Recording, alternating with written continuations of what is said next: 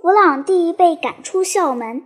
一月二十一日，星期六，在德罗西朗诵纪念国王的悼词时，只有一个人在发笑，那就是弗朗蒂。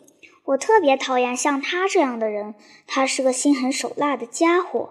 比如，凡是遇到有家长来学校呵斥孩子时，他就兴风作浪，开心的不得了；别人哭了，他就乐呵呵的笑。他在卡罗娜面前胆小如鼠，可见了小泥瓦匠就故意欺负这个瘦小的孩子，往往追着殴打，还无理纠缠一只胳膊残疾的克罗西，拿大家都尊敬的波略克西寻开心。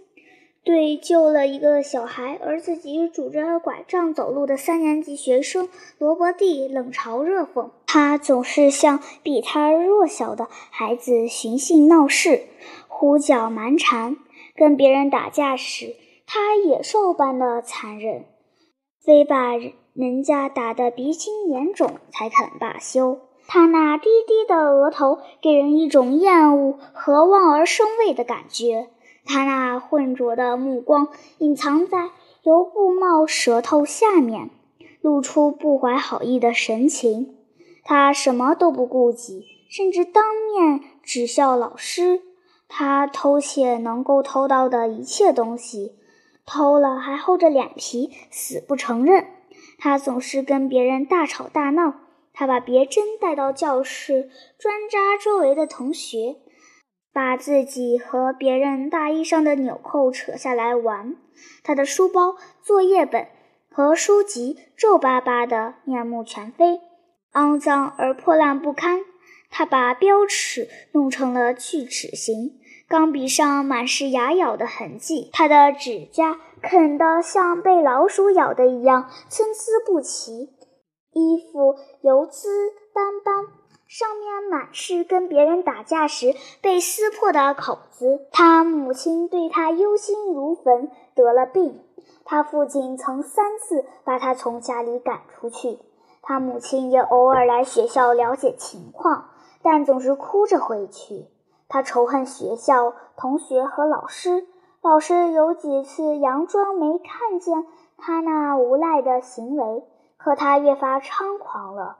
老师想方设法要把他引向正道，可他偏偏不买这个账，照样我行我素，还捉弄老师。老师狠狠批评他时，他两手捂住脸，好像在哭，事实上是在暗笑。学校曾勒令他三天不准到校，可他回来时比以前更加狡猾，更加傲慢了。有一天，德罗西对他说。你该收场了。你没看见老师是多么难过吗？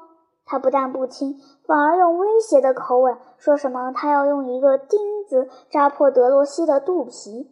今天上午，弗朗蒂终于像一条狗似的被学校赶出去了。正当老师把每月故事《萨丁岛的少年鼓手》的草稿交给卡罗娜抄写时，弗朗蒂突然扔到地上一个爆竹。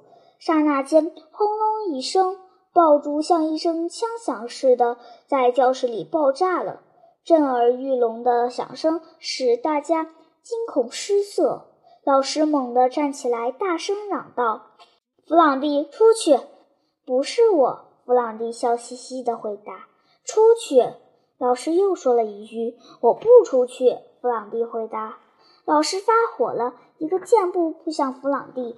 抓住他的一只胳膊，把他从座位上提了起来。弗朗蒂拼命挣扎，但毫无用处。老师强行把他拖出去，又连推带搡的把他带到了校长办公室。过了一会儿，老师独自一人回来了。他走上讲台，坐到椅子上，两手抱头，气喘吁吁，一副疲惫不堪和痛楚万分的样子。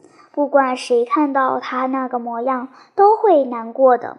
我当了三十年的老师，也没遇到过这样的事情。老师一边摇头，一边伤心地说：“大家屏息静听老师的话。”老师气得手发抖，额头的皱纹，犀钩般的笔直，好似一道道深深的伤痕。可怜的老师，大家都为老师伤心难过。德罗西突然站起来说：“老师，别太伤心难过了，我们大家都很爱戴您。”老师听了，心情稍微平静下来，对大家说：“孩子们，我们上课吧。”